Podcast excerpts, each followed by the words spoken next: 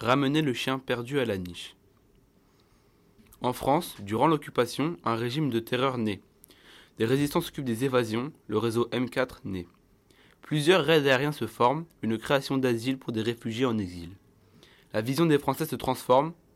Souvent des réfugiés se cachaient, souvent des réfugiés fuyaient. Tout le temps venaient des arrestations, tout le temps pour des trahisons.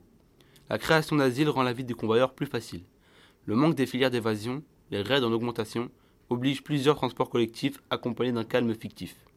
À la victoire des Alliés, tous ces hommes furent décorés.